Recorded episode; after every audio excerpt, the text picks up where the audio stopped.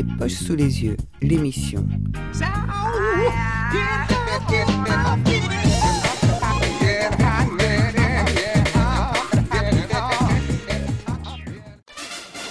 Il est l'heure, fini l'heure de danser, danse.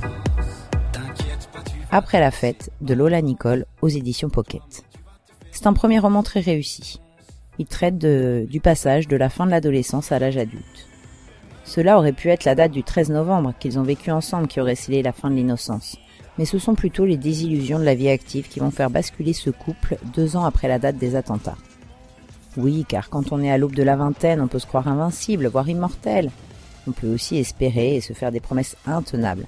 Alors oui, ils s'étaient promis avec leur groupe d'amis que toute leur vie serait une fête, que rien ni personne ne se mettrait en travers de leur amitié ou de leur amour, et que ce ne sont certainement pas les boomers et leur société qui désormais dirigeront le monde. Le monde leur appartenait, et ils avaient l'intention de profiter de la vie. Mais la fin des études a aussi signé la fin de la fête, en même temps que les premiers CDI, pour ceux qui ont eu la chance d'en décrocher. Les désillusions sur les boulots qui devraient être passionnants, les horaires qui empêchent de se voir, et puis se voir pour se dire quoi? Qu'on s'est peut-être trompé, qu'on ne s'éclate pas 8 heures par jour, et qu'en fait la fête est peut-être terminée? Au milieu de tout cela, cette histoire d'amour qui paraissait idyllique, qui paraissait s'affranchir de son groupe de référence. Bah oui, une petite bourgeoise parisienne peut être amoureuse d'un beau jeune homme de la cité, mais qui a fait des études quand même. Mais le quotidien les rattrape et lui ne trouve pas de boulot. Le racisme à l'embauche? Oui, peut-être. Ou la peur au fond de soi de ne pas être à la hauteur, de penser qu'on n'est pas à la bonne place qu'on vole un peu de bonheur. Et elle, qui se pensait si féministe, mais qui en fait rêve d'un homme fort qui la protège. Toutes ces contradictions mises bout à bout vont mettre un terme à leur relation.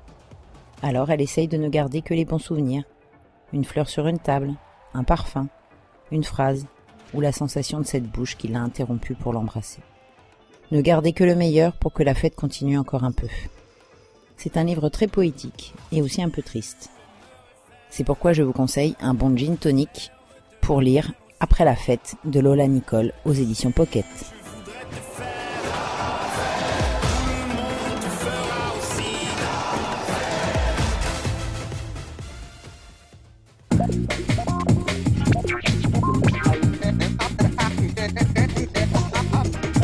Tes poches sous les yeux, l'émission.